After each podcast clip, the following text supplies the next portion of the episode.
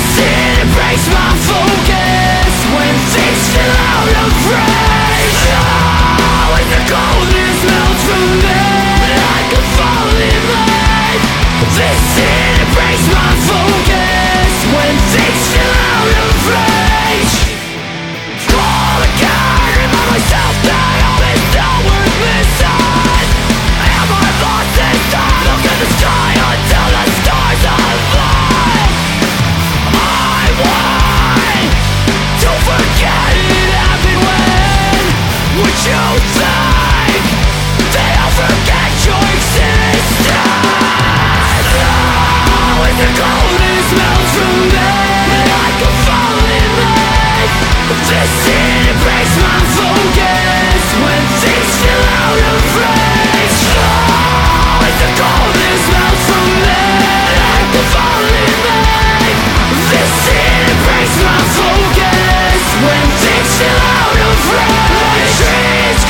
it's hard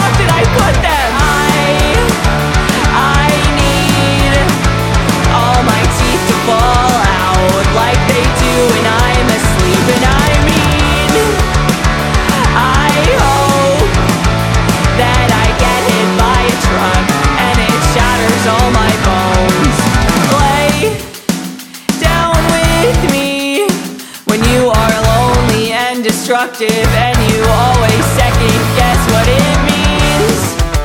What we